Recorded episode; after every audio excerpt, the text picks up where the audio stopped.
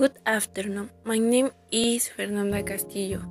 Everyone who listen to us is welcome. Today we are going to talk about why it will be important for the practice of euthanasia to be legal is ski people. Through the podcast, you will be able to hear the voice of colleagues.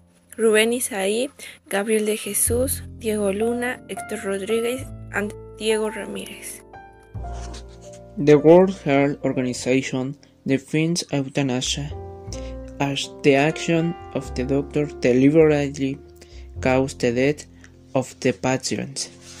This process of accelerating the death of person with an incurable disease to prevent him from suffering.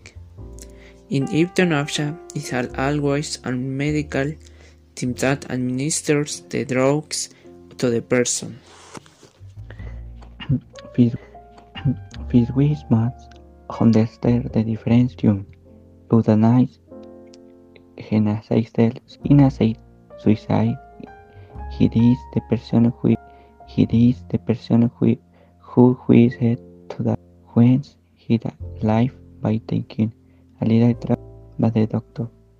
And in euthanasia, euthanasia it implies the direct, direct efficient to hasten the death of patient.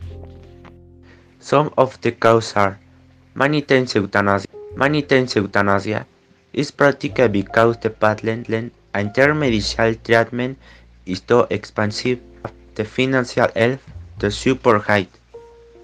The disease in the patient no longer a secure and suffer from pain. Some benefits of euthanasia are no more family suffering when sleep that the parents are no longer sub. People have the right to freely choose what they want. They have a discipline that what with any more pain. They help parents from one to another, saying they only like connected to a machine, or they simply do not have life expectancies and use.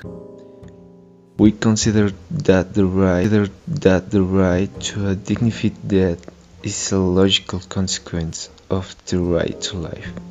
In effect, having the right to life should not be understood as, as having the right to simple existence, but as a right to exist with a minimally dignified quality of life.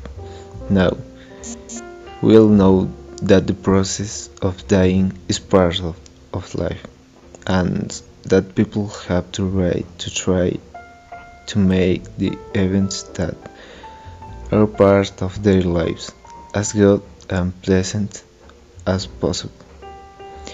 People consequently have the right to make the dying process as good and enjoyable as possible.